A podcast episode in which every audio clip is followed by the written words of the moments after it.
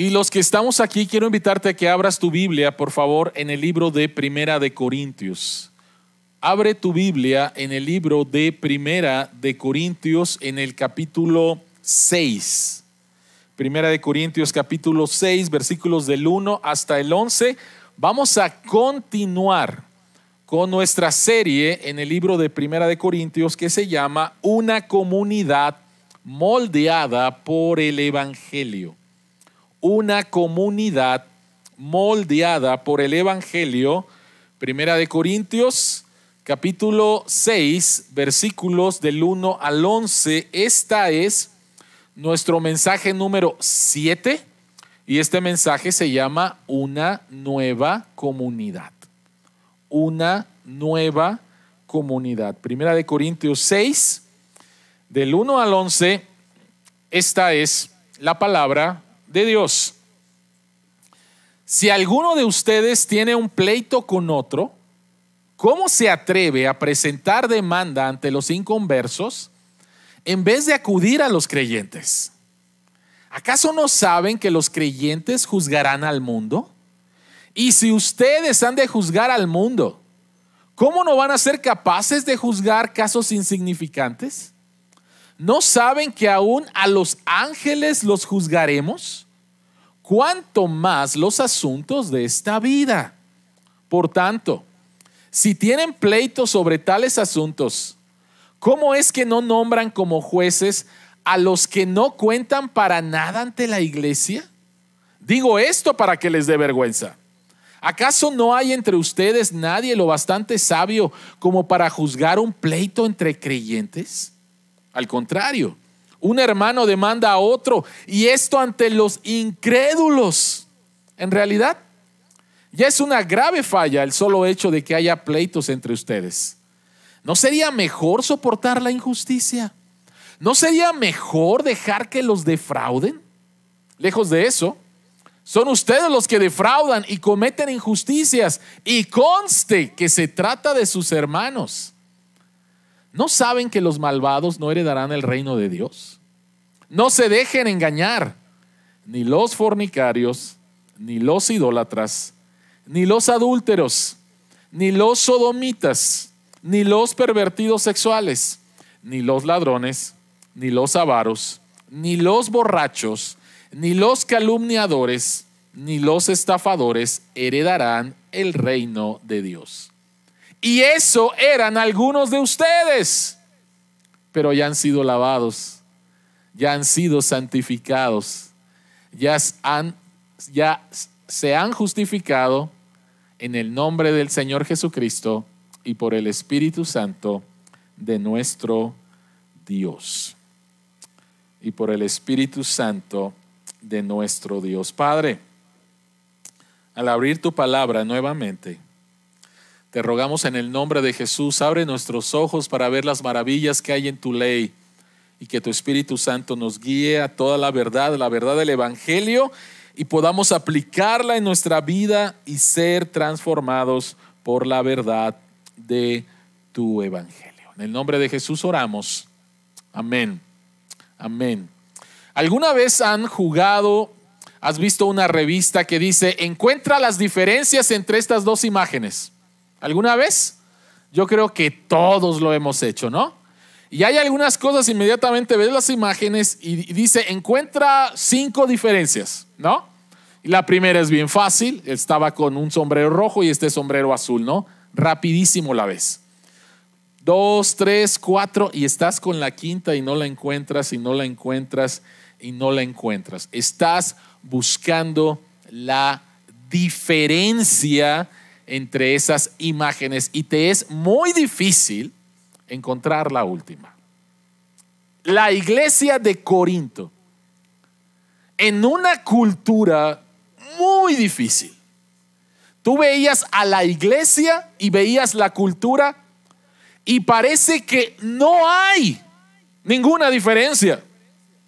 No hay ninguna diferencia. Hemos estado hablando acerca de esto la semana pasada, hablamos acerca de un caso de inmoralidad sexual que ni siquiera lo practicaban los no creyentes dentro de la iglesia Y la iglesia no tan solo lo sabía, sino que la iglesia se sentía orgulloso de eso. Entonces, parece que no hay ninguna diferencia entre la iglesia y la cultura. Pablo está hablando acerca de esto.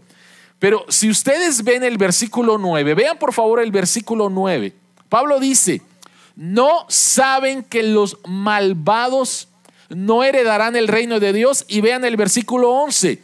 Y eso eran algunos de ustedes. En otras palabras, por favor, esto es lo que eran antes, ahora ya no lo son. Hay una diferencia. Hay una diferencia, iglesia. Se han estado olvidando, han olvidado cuál es la diferencia han olvidado cuál es la diferencia. Hablamos la semana pasada que la, la distinción, lo diferente de la iglesia es que Dios forma su iglesia a través del arrepentimiento y la fe. Dios no forma la iglesia de personas perfectas y sin pecado. Dios no forma a la iglesia de esa manera. Dios forma a la iglesia a través del arrepentimiento y la fe que lleva a un cambio. Y si no hay un cambio, entonces lo más probable es que nunca hubo arrepentimiento, lo más probable es que nunca hubo conversión, lo más probable es que tú no seas cristiano. Pablo dice, los malvados no heredarán el reino de Dios y esto eran algunos de ustedes. Hubo un cambio, hubo un cambio, hay una diferencia, hay una distinción. La pregunta que queremos contestar esta mañana es, ¿qué distingue a la nueva comunidad llamada por Jesucristo? Y esto es la iglesia. ¿Qué distingue a la nueva comunidad llamada por Jesucristo? Otra vez, veías a la iglesia, veías la cultura y dices, yo no veo diferencia.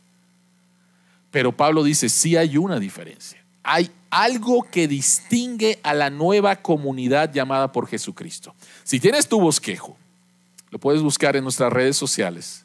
Si tienes ahí tu bosquejo, lo que distingue a la iglesia es, número uno, una nueva identidad, lo cual te lleva a una nueva motivación, lo cual produce una nueva práctica o una nueva experiencia. Eso es lo que distingue a la iglesia. Una nueva identidad que te lleva a una nueva motivación en tu vida, que te lleva a nuevas prácticas en tu vida. Y esto es de lo que Pablo va a estar hablando el día de hoy. Al tocar un tema, ya habló acerca de un problema de inmoralidad sexual dentro de la iglesia, ahora va a tocar otro problema. Y el problema es que dentro de la iglesia se estaban demandando el uno al otro. ¿sí? Yendo afuera, demandando a tu hermano, ¿sí? Tratando de buscar desde tu punto de vista justicia. Ahora, ¿cómo lo trata Pablo? Pablo dice, señores, número uno, hablemos acerca de nuestra nueva identidad. Pablo dice, Pablo está hablando acerca de heredar el reino de Dios. Y la pregunta es, ¿qué te califica para heredar el reino de Dios? Lo primero que va a hacer Pablo va a hablar acerca de lo que no te califica, lo que te descalifica para el reino de Dios. Dice, versículo 9, ¿no saben que los malvados no heredarán el reino de Dios? La pregunta es, ¿quiénes son los malvados? Y entonces empieza una grande lista. Noten por favor la lista. Ni los inmorales, ni los idólatras, ni los adúlteros, ni los afeminados, ni los homosexuales, ni los ladrones, ni los avaros, ni los borrachos, ni los difamadores, ni los estafadores heredarán el reino de Dios. Tres observaciones con respecto a esta lista. En primer lugar, ¿quiénes no heredan el reino de Dios? ¿Qué es lo que te descalifica para heredar el reino de Dios? Tres observaciones. La primera de ellas es que tenemos aquí una lista amplia de pecados, una lista amplia de pecados. Y hablando acerca de pecados sexuales es amplio también, porque la primera palabra donde dice ni los inmorales, la palabra en el original es la palabra porneia, de donde viene nuestra palabra pornografía, y la palabra porneia es amplia, significa inmoralidad sexual, que puede ir desde el adulterio hasta pornografía. Entonces es amplia.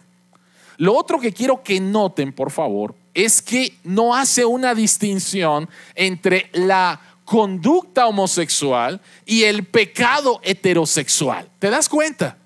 O sea, para muchos cristianos, la homosexualidad es, es un grande pecado, pero no se dan cuenta que el pecado sexual heterosexual es igual.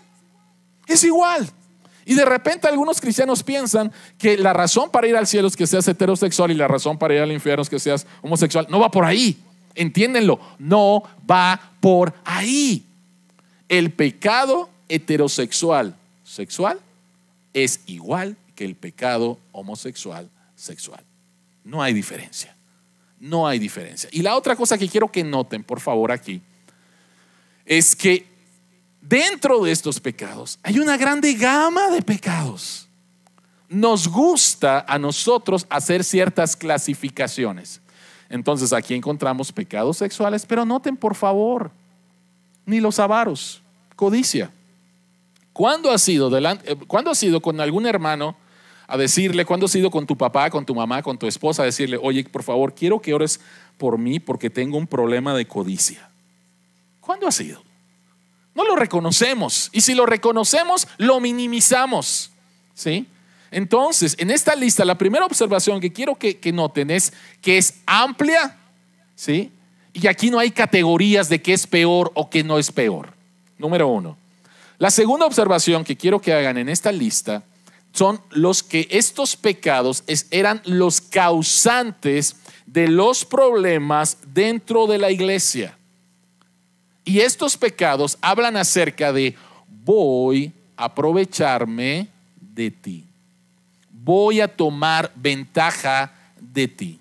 Un hombre adúltero toma ventaja de, un, de una persona que no es su cónyuge y va a lastimar a su cónyuge. Toma ventaja. Una persona, nuevamente, que está batallando con la avaricia, con la codicia, está pensando y está pensando en las propiedades de otras personas y ver cómo puede tomar ventaja de ellos. Un difamador es alguien que va a hablar de otra persona para sentirse mejor, para buscar dañar a la persona, para tomar ventaja de la persona. Todos estos pecados se trata acerca de eso. Y todos estos pecados son los que están causando problemas dentro de la iglesia en Corinto. Una actitud de voy a tomar ventaja sobre ti. ¿Sí? Porque tengo un conocimiento mayor como lo que vimos la semana pasada y en los mensajes pasados. ¿Sí? Y la tercera observación que quiero que noten en este pasaje es que lo que te descalifica para heredar el reino de Dios es tu pecado. Es mi pecado. Es el pecado. Y la palabra de Dios dice que todos somos pecadores. Entonces, ¿qué es lo que te descalifica para heredar el reino de Dios? Es tu pecado, es mi pecado. Ahora, si eso es lo que me descalifica, entonces, ¿qué es lo que me califica?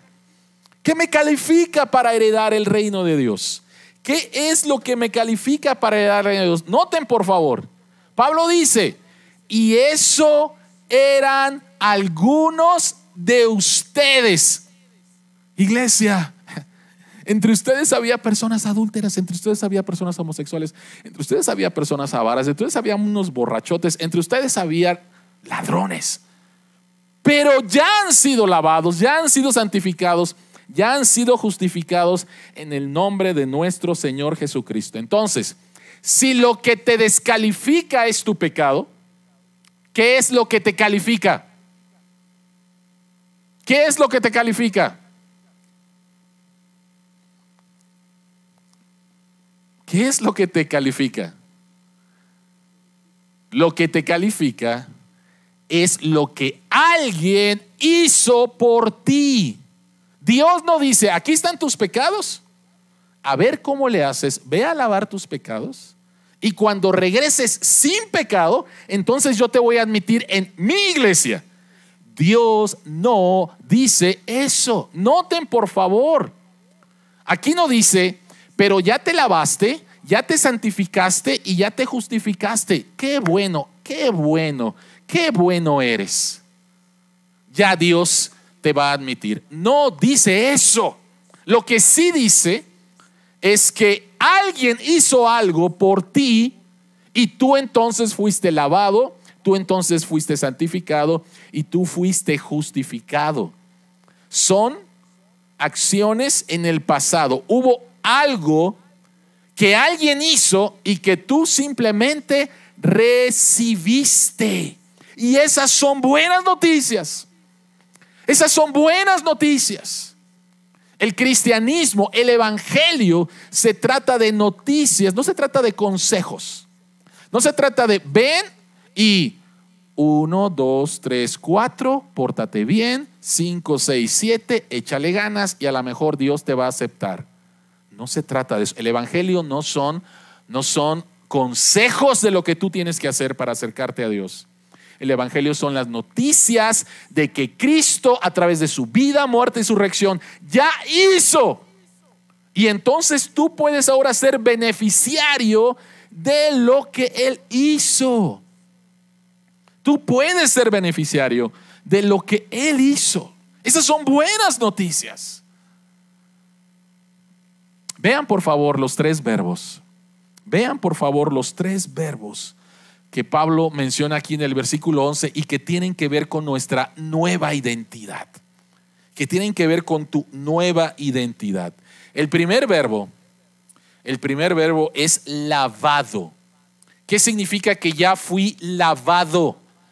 Significa que ya no eres culpable, esa ya no es tu identidad. La vergüenza queda atrás. Fuiste lavado. No te lavaste. Te lavaron. Vean por favor Hechos 22, 16, donde se repite este verbo en el Nuevo Testamento. ¿Y ahora qué esperas? Pablo está contando su testimonio. Pablo dice que se quedó ciego en el camino a, em, perdón, a Damasco, gracias. Y entonces él entra en, la ciudad y en una visión le dice, va a venir una persona que te va a predicar el Evangelio. Y él está platicando acerca de su testimonio, de esa experiencia. Y, y esta persona le dice, ¿y ahora qué esperas? Levántate, bautízate y lávate de tus pecados, invocando su nombre. Entonces fuiste lavado, ya no eres culpable, ya no hay vergüenza sobre ti. En segundo lugar, santificado. ¿Qué significa santificado? Significa separado para un uso sagrado. Separado para un uso sagrado. Vean primera de Corintios 1 y 2. Pablo escribe a la iglesia de Dios que está en Corinto, a los que han sido santificados. Está hablando acerca del pasado, no dice, estoy escribiendo a la iglesia, y si ustedes no se portan bien, si no viven vidas morales, a lo mejor Dios no los va a santificar, ¿eh? Así que aguas. No. Él dice, esta es tu identidad a los que han sido santificados. Y santificado significa, como dije, separado para un uso sagrado. Tú has sido separado para el uso de Dios. Por lo tanto, tu identidad ahora tiene que ver con los propósitos de Dios para ti en lugar de los propósitos del mundo para ti. Por favor, quiero que pienses en eso. Dios dice, Carlos, te amo tanto que di a mi Hijo Jesucristo por ti y ahora yo te separo para mi uso, para mis propósitos. Los propósitos que yo tengo para ti, eso deben de definir quién tú eres, no los del mundo. Por lo tanto, si tienes éxito o fracaso en tu carrera profesional, eso no es lo que te define. Por lo tanto, si tienes éxito o fracaso en el deporte que practiques, eso no es lo que te define. Si tienes éxito o fracaso mientras estás criando a tus hijos, eso no es lo que te define. Los valores del mundo que te dicen si haces esto o si no tienes esto, vales algo, tienes un nombre, eso no es lo que te define. ¿Por qué? Porque Dios te separó para sí y sus propósitos son los que ahora te deben de definir. Hemos sido lavados, no más culpables. Hemos sido santificados. Estoy separado para Dios, vivo para sus propósitos. Número tres, he sido justificado. Y justificado significa que he sido declarado justo por medio del arrepentimiento y la fe en Jesucristo. Vean Romanos 5.1. En consecuencia, ya que hemos sido justificados mediante la fe, tenemos paz para con Dios por medio de nuestro Señor Jesucristo. Por medio de nuestro Señor Jesucristo. ¿Qué significa ser justificado? Significa que ahora que has sido declarado justo, Dios te ve santo, sin mancha, irreprensible. Dios te ve así, Dios te trata así. Ya no eres definido por tu pecado. No eres definido por tu pecado. Eres definido por la vida perfecta de Cristo que ahora se te atribuye, se te acredita. ¿Quién es más santo? ¿Quién es, perdón, quién es más justo delante de Dios, tú o Cristo? ¿Quién es más justo delante de Dios, tú o Cristo? La respuesta bíblica es que los dos son iguales de justos. Cristo con una justicia propia, tú y yo con una justicia que se nos acreditó. Pero Dios nos ve igual de justos de Cristo. Y eso, y eso muchos no se la creen y algunos están pensando que estoy diciendo una herejía. Pero es lo que dice la Biblia. Segunda de Corintios 5, 21, al que no conoció pecado por nosotros, lo hizo pecado para que nosotros fuésemos hechos justicia de Dios en él. La justicia de Cristo se nos imputa, se nos acredita. ¿Sí? Se me declara justo, ya no soy definido por el pecado. Entonces, hay una grande diferencia, hay una grande diferencia entre estar afuera de Cristo y estar en Cristo. Si tú estás afuera de Cristo, tú vas a estar buscando tu identidad en algo. Y hay muchísimas cosas en las cuales tú vas a buscar tu identidad. ¿Quién soy? Soy un estudiante del Tecnológico de Monterrey. ¿Quién soy? Soy un ingeniero en sistemas. ¿Quién soy? Soy una matemática. ¿Quién soy? Soy alguien que eh, trabaja en sistemas. ¿Quién soy? Y podemos buscar nuestra identidad en nuestra profesión, en nuestro cuerpo, en nuestra imagen, en nuestras habilidades. Pero déjame decirte algo. Poner tu identidad en las cosas del mundo es lo más, por un lado, difícil de hacer. Te va a traer nuevamente muchas dificultades. Imagínense, por favor, a una, a una mujer, voy a hablar de una mujer donde su identidad está en su belleza y en su cuerpo. ¿Qué es lo que hace esta mujer? Si esa es su identidad, tengo que ir al gimnasio, tengo que ir al gimnasio, tengo que ir al gimnasio, no puedo comer esto, no, ¿por qué? Porque si no me van a salir quién sabe qué cosas, ¿no? Y todas las, todas las, todas las cremas habidas y por haber, pero va a llegar un momento en el cual tu cuerpo tiene que envejecer. Y no sé si han notado, sobre todo actrices de Hollywood, que destrozan su cara. Destrozan su cara porque quieren seguir viéndose jóvenes. Porque su identidad está ahí. Y entonces destrozan su cuerpo porque su identidad está. Entonces, cuando tú buscas tu identidad en las cosas del mundo, es bien difícil, es bien pesado. Y lo segundo, tarde o temprano va a caer. Tarde o temprano va a caer.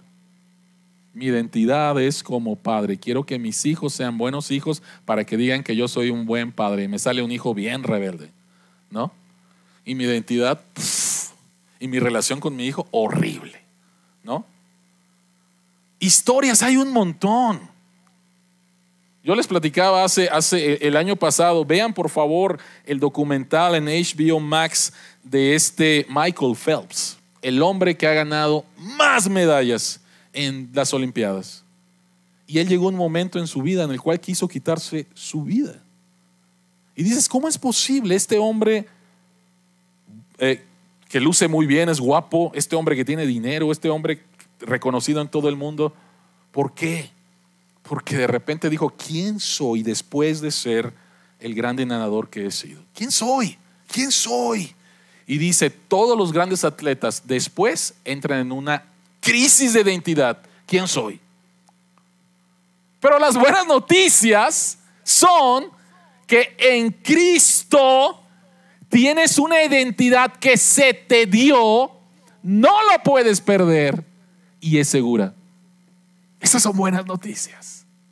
Mi identidad se me dio. No tengo que andarla buscando.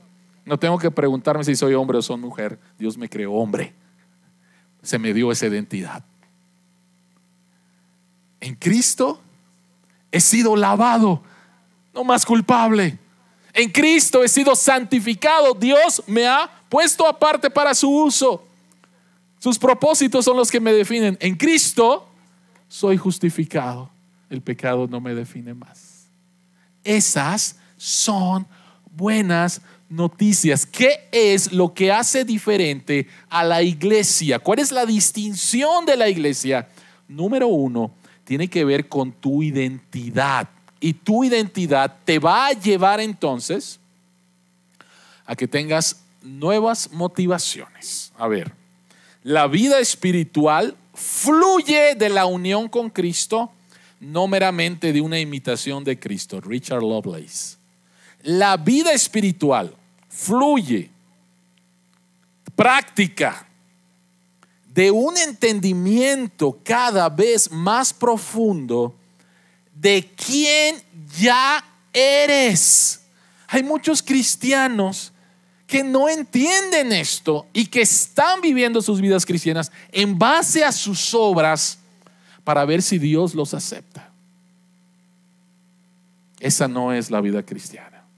La vida espiritual fluye de quién eres la Biblia, la oración, la comunión con la iglesia fluye.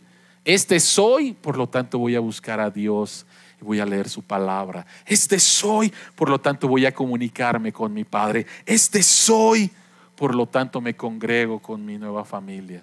Fluye, fluye de mi entendimiento de quién soy en Cristo y por lo tanto va a fluir nuevas motivaciones, nuevos motivos. Punto número dos. ¿Qué es lo que hay detrás de los pleitos en la iglesia en Corinto? Vean por favor el versículo 1 y el 7, la primera parte. Si alguno de ustedes tiene un pleito con otro, ¿cómo se atreve a presentar demanda ante los inconversos en vez de acudir a los creyentes? En realidad ya es una grave falla el solo hecho de que haya pleitos entre ustedes. ¿Qué es lo que está pasando? Lo que está pasando ¿sí? en la iglesia es, yo tengo un pleito con Carlos, yo tengo un pleito con Jenny, y ¿sabes qué, Carlos, Jenny? Ahí nos vemos en la corte, ¿sí? Les va a llegar una notificación, les mando a mi abogado, ¿no? Eso es lo que está pasando en la iglesia. Eso es lo que está pasando en la iglesia. Ahora, en la historia de la cultura romana, las cortes civiles eran conocidas por ser corruptas. Entonces, yo tengo un pleito contra Carlos. Ok. ¿Cuánto dinero tengo para sobornar al juez fulano para que falle a mi favor y meta a la cárcel a Carlos? ¿No? O sea, estoy actuando exactamente como actúa la cultura de ese tiempo. Voy a tomar ventaja de ti y voy a utilizar mis recursos para sobornar a un juez para que falle a mi favor. Y hermanito, en la fe de Cristo te amo mucho, pero sorry, te vas a la cárcel, ¿no? O sea, eso es lo que está pasando. Lo que hay detrás de los pleitos es voy a tomar ventaja de ti, voy a ganarte. ¿Sí? Voy a ganarte. No me importa que tú seas mi hermano en Cristo. Eso es lo que voy a hacer. Juan Calvino, el reformador Juan Calvino, comentando acerca de este versículo, él menciona lo siguiente. Las partes involucradas en estas demandas estaban motivadas por la codicia, la impaciencia, la venganza, la hostilidad y la obstinación. En otras palabras, la motivación no era, no era de ninguna manera el amor al prójimo. Pero y entonces, si mi identidad es esta, mi identidad es en Cristo, ¿cuál debería de ser mi motivación? ¿Cuál debería de ser mi motivación? Y lo que encontramos en los versículos 7 al 9 es la verdadera motivación. Una de las más grandes distinciones de la fe cristiana tiene que ver precisamente con el amor amor a Dios y amor hacia el prójimo. Cuando le preguntaron a Jesucristo, ¿cuáles son los más grandes mandamientos? Él dijo, amarás a Dios y amarás a tu prójimo. Esos son los más grandes mandamientos. Por lo tanto, vean cómo Pablo los aplica. Pablo dice, partiendo de tu identidad, en medio de este problema que tienes con tu hermano en la iglesia, no estamos hablando de los de afuera, estamos hablando de una bronca que tienes con alguien dentro de la iglesia, con un hermano en la fe. Y partiendo de tu identidad, ¿no sería mejor soportar la injusticia? ¿No sería mejor dejar que los defrauden? ¿Cuál sería la primera respuesta? Ah, no. Ah, no. ¿Por qué me voy a dejar? ¿Por qué me voy a dejar? ¿Por qué me voy a dejar? No, es la, la, respuesta más natural que tenemos. Y Pablo dice, a ver, a ver, a ver, a ver, a ver. Partiendo de tu identidad en Cristo, ¿no sería mejor soportar la injusticia? ¿No sería mejor dejar que te defrauden?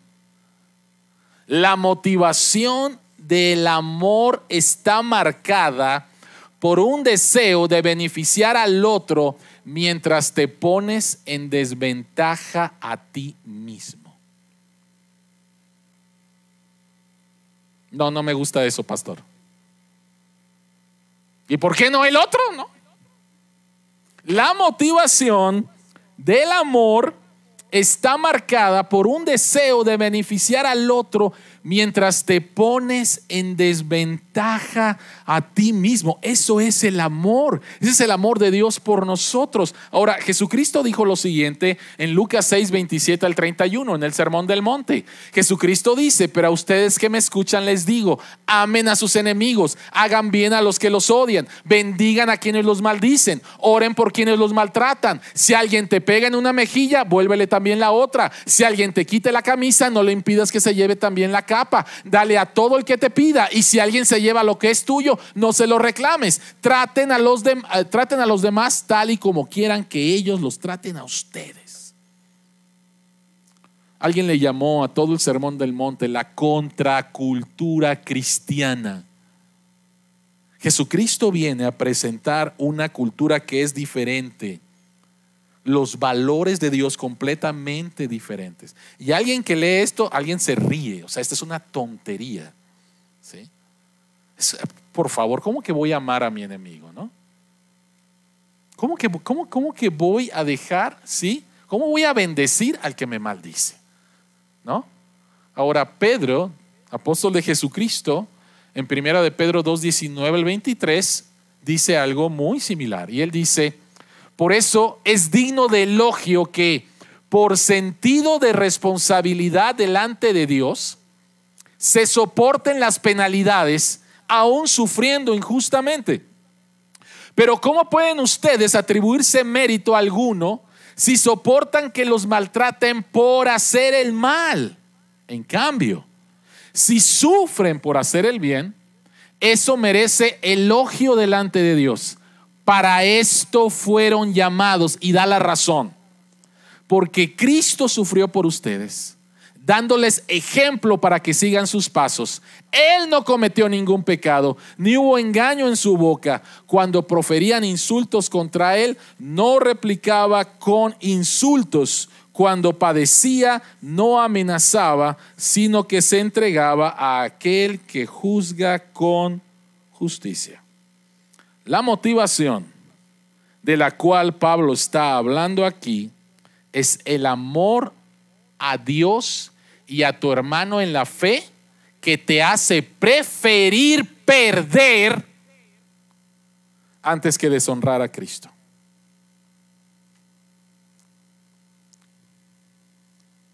¿Dónde está la conexión con mi identidad? ¿Dónde está la conexión con mi identidad? Mi identidad me da nuevas motivaciones. Y entonces mi motivación ahora es el amor el amor a Dios en primer lugar y el amor a mi prójimo. Y entonces en esta situación de pleito que yo tengo, ¿sí?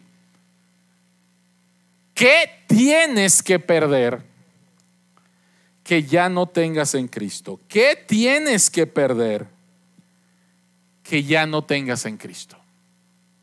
¿Qué tienes que perder que ya no tengas en Cristo?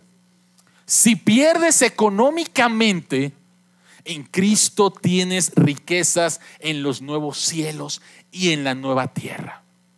Si pierdes reputación en Cristo, ya eres completamente aceptado por Dios. Si pierdes control en Cristo, tú sabes que Dios es soberano sobre esa situación. Te pregunto, ¿Qué tienes que perder que ya no tengas en Cristo? Y por lo tanto entonces la, la motivación del amor fluye para hacer algo que no es natural. Prefiero perder antes que deshonrar a Dios y antes que no amar a mi, a mi hermano. Prefiero perder. Eso es antinatural a nosotros. Pero por causa de mi nueva identidad, por causa, de, por causa de quién soy, porque lo tengo todo ya en Dios, no tengo absolutamente más nada que perder. No tengo más nada que perder. Si no tienes a Cristo, tienes todo que perder. ¿Qué van a decir de mí? Mi identidad. ¿Sí? Si tienes a Cristo, no tienes nada, nada que perder. Porque ya lo tienes absolutamente todo en Cristo. Y esto entonces nos lleva a nuevas prácticas. Nos lleva a nuevas prácticas. Dice Pablo, si alguno de ustedes tiene un pleito con otro, ¿cómo se atreve a presentar demanda ante los inconversos en vez de acudir a los creyentes? Y después Pablo da la razón. Y, y la razón que da Pablo es, wow, es increíble. Pablo dice, Pablo dice, ¿acaso no saben que ustedes van a juzgar al mundo? ¿Acaso no sabes que vas a juzgar a ángeles? Entonces, ¿por qué no pueden juzgar estas cosas insignificantes entre ustedes? A ver, Pablo dice, señores, ustedes están haciendo una locura, no están viviendo de acuerdo al Evangelio, no están viviendo de acuerdo a su identidad, se están demandando unos a, otros, están yendo al mundo a, a buscar jueces en el mundo para que arreglen sus pleitos entre ustedes. ¿Sí? Pablo dice, no va por ahí y les voy a dar la razón. ¿Qué no saben que cuando Cristo regrese, nosotros vamos a reinar juntamente con Cristo y nosotros vamos a juzgar al mundo y nosotros vamos a juzgar a los ángeles. Por lo tanto, si vamos a tener estos grandes juicios, ¿qué no puedes arreglarte con tu hermano? en este juicio tan insignificante, en este problema tan insignificante, a la luz de lo que tú y yo vamos a hacer en Cristo, en los nuevos cielos, en la nueva tierra. Esa es la primera razón que da. Esa es la primera razón que da. Ahora, de aquí surge una pregunta. La pregunta es, ¿todo esto significa que un cristiano nunca debe de ir a una corte legal por justicia? Si alguien se va con esta idea, ah, el pastor nos enseñó que yo no debo de jamás demandar a nadie nunca por los siglos de los siglos, amén. ¿No? No, eso no enseña la Biblia y eso no y ese no se trata de este tema. ¿Ok? No se trata este tema de eso, de que allá afuera, si alguien te defraudó, tú puedas utilizar los recursos legales para buscar justicia. Pablo utilizó los recursos legales a su favor para el beneficio del Evangelio. ¿Recuerdan ustedes cuando a Pablo nuevamente le, lo, iban a, lo iban a dejar libre y dejarlo libre significa que lo iban a matar? Y Pablo dice, apelo al César. ¿Sí? Lo que yo voy a hacer, lo que, lo que yo quiero es que lleven mi caso ante la corte más alta en mi cultura, que es el César. ¿Sí? Porque Pablo sabía que si lo dejaban libre, otra vez lo iban a matar y esto iba a ser perjudicial para el crecimiento del Evangelio y de la iglesia. Pablo apeló a las cortes legales de su tiempo. ¿Sí? Romanos capítulo 13 dice que Dios estableció las leyes. Las leyes son para nuestro beneficio, para nuestro cuidado. Y si alguien quebranta las leyes, entonces podemos hacer uso de las leyes para buscar justicia. Pero esto no es de lo que Pablo está hablando aquí. Pablo no está hablando de lo que podemos hacer allá afuera. Pablo está hablando acerca del problema dentro de la iglesia. Hermanos llevándose a pleito ante una corte allá afuera en el mundo. Y Pablo dice, no, por favor, eso no. Eso no puede ser por causa de, tu identidad que te da una nueva motivación y por lo tanto te debe de dar una nueva práctica. Las tácticas que usaban en la corte del, mundo para demandarse era básicamente defender y atacar, ¿no? Me voy a defender, voy a atacar, voy a atacar y me voy a defender. Ahora, posiblemente entre ustedes haya alguien que diga, yo nunca, yo nunca haría eso. Yo nunca llevaría a un hermano allá afuera, ¿no? Yo nunca. Pero déjame decirte algo. A lo mejor te puedes relacionar en la forma en la cual tratas a tu esposo, tratas a tu esposa, tratas a tus hijos. Y estás utilizando lo mismo de allá afuera. Estás la forma en la cual tú te relacionas con tu esposo, esposa, hijos es a través de atacar y defenderte. ¿Sí? en una comunidad donde la forma de relacionarse es defender y atacar, ¿qué es lo que va a haber al final? Va a haber destrucción. Eso es lo único que va a haber, va a haber destrucción. Y yo creo que las personas que están casadas, nuevamente me van a poder entender muy bien. Tengo una bronca con mi esposa, tengo un problema con mi esposa y no estudié, no estudié derecho. Ah, pero cómo se me dan todos los argumentos, ¿eh?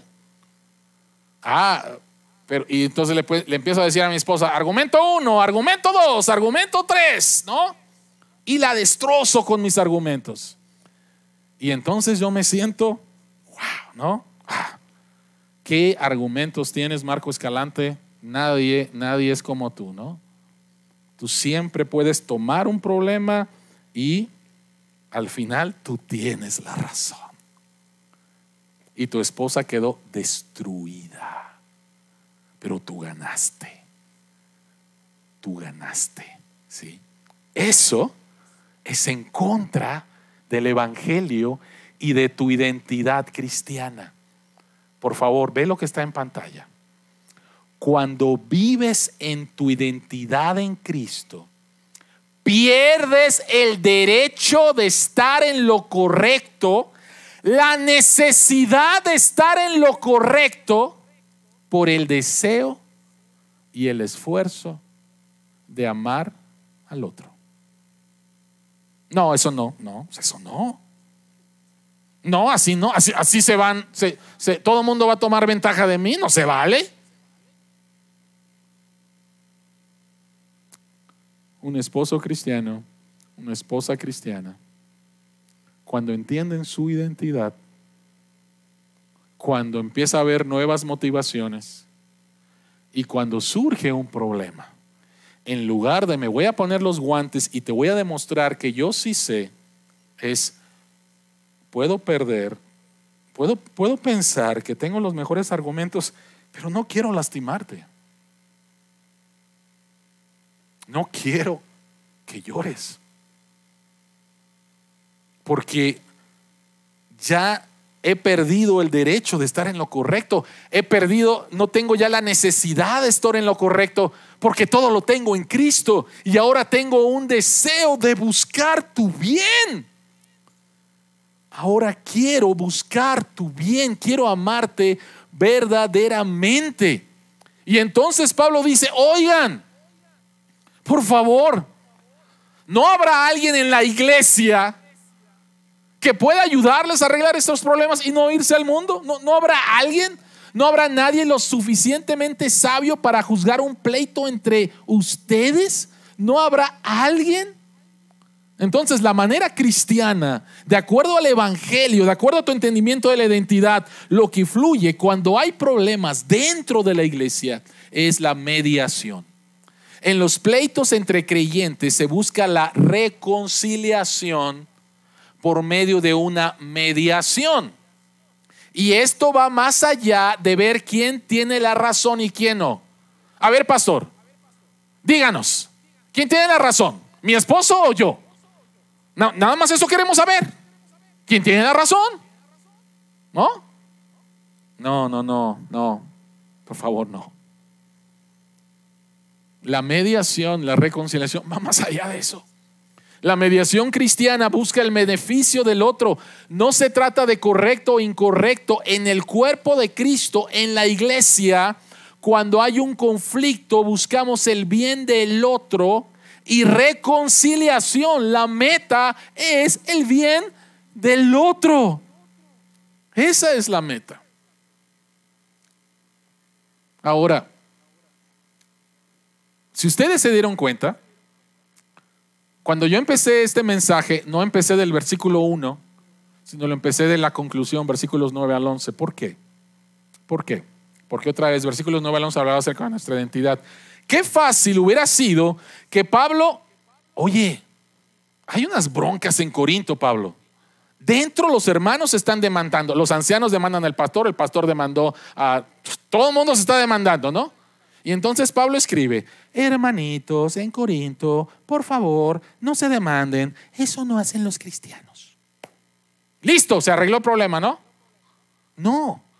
Pablo dice, para arreglar el problema tenemos que ir a lo más básico y es tu identidad en Cristo.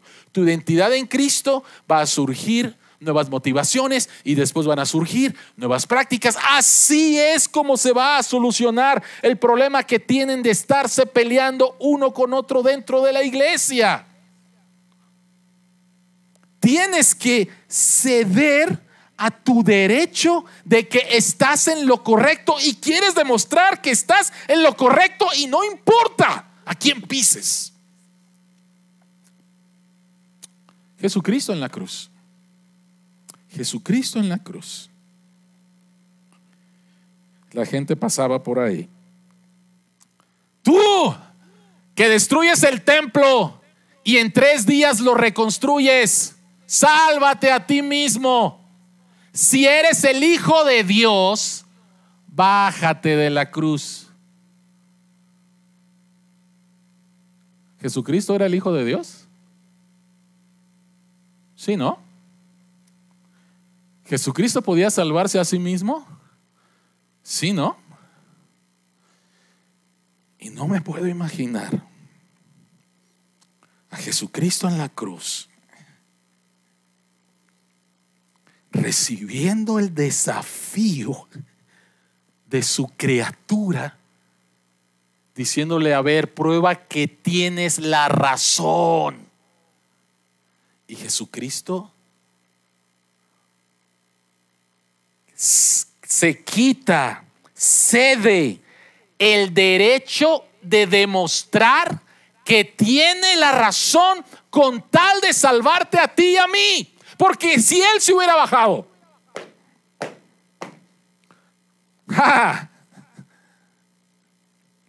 ¿Querías, querías, ¿Querías que te probara que soy Dios? Paz, ¿no?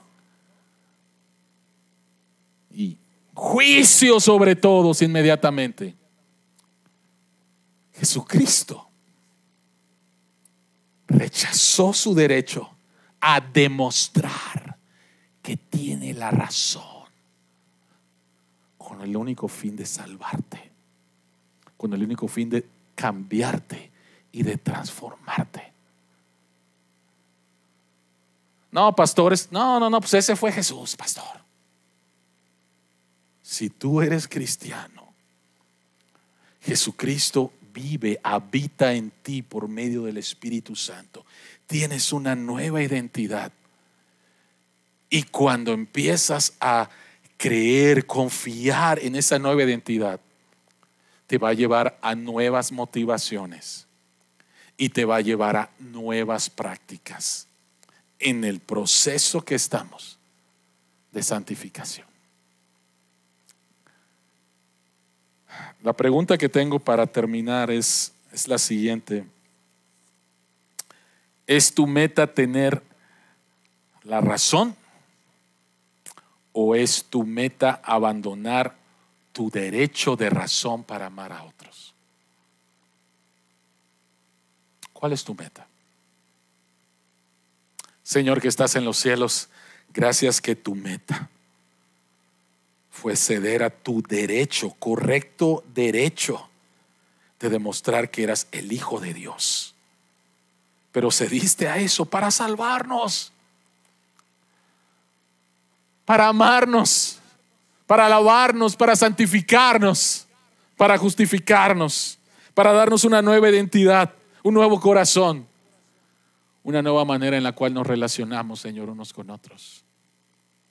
Padre, que esta nueva identidad pueda realmente transformarnos. Ayúdanos, Señor, a entender cuál es mi nueva identidad en Cristo. Para que entonces, Señor, haya nuevas motivaciones. No, es fácil, Señor, porque todavía batallamos con el pecado remanente, pero que haya estas nuevas motivaciones de estar buscando el bien del otro en los problemas y estas nuevas prácticas, Señor. Y entonces el mundo podrá ver si la iglesia es diferente. Tratan los problemas de manera diferente. Prefieren perder un pleito con tal de amar a la otra persona. Ayúdanos, Señor.